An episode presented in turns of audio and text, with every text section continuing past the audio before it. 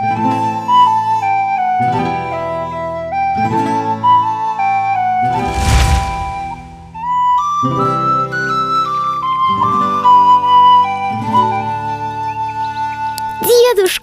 как хорошо, что Вестник помог тебе Да, Эля, это очень важно, когда у тебя есть наставник или друг, который может помочь, поддержать и подсказать путь.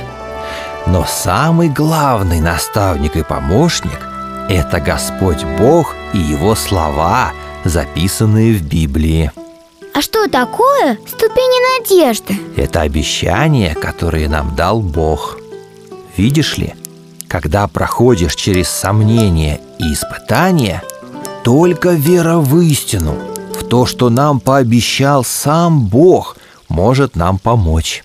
А ему-то уж точно можно верить. А что означают князья и их княжество? И кто это? Враги царя страны Золотого Солнца Давным-давно во всей вселенной был только один царь – Бог.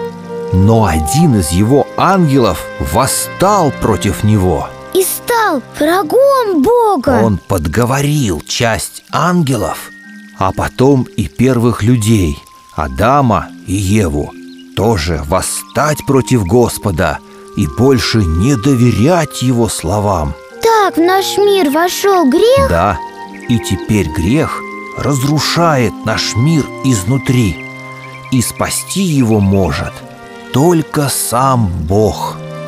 Шесть князей и княгиня символизируют страх, любовь к деньгам, разврат, лицемерие, депрессию, законничество и грех в любом его проявлении. Поэтому князья Страшилов и Рюкзакевич сделали болото сомнений, чтобы люди не нашли путь к Богу. Все верно, Эля. Враг Бога пытается напомнить нам наши грехи, слабости и сказать, что мы недостойны войти в вечное царство. Но никакие наши страхи или прошлые грехи не могут остановить любовь Бога к нам. Вот стих из Библии, записанный в первом послании святого апостола Иоанна в 4 главе в 10 стихе. Любовь заключается вот в чем. Не в том, что мы полюбили Бога, а в том, что Он сам полюбил нас и послал своего Сына как искупительную жертву за наши грехи.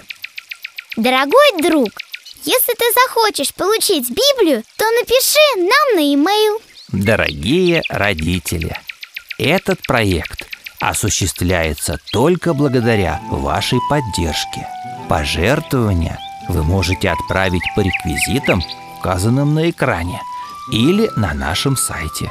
Мы благодарны всем, кто поддерживает выпуск новых серий «Страны Золотого Солнца».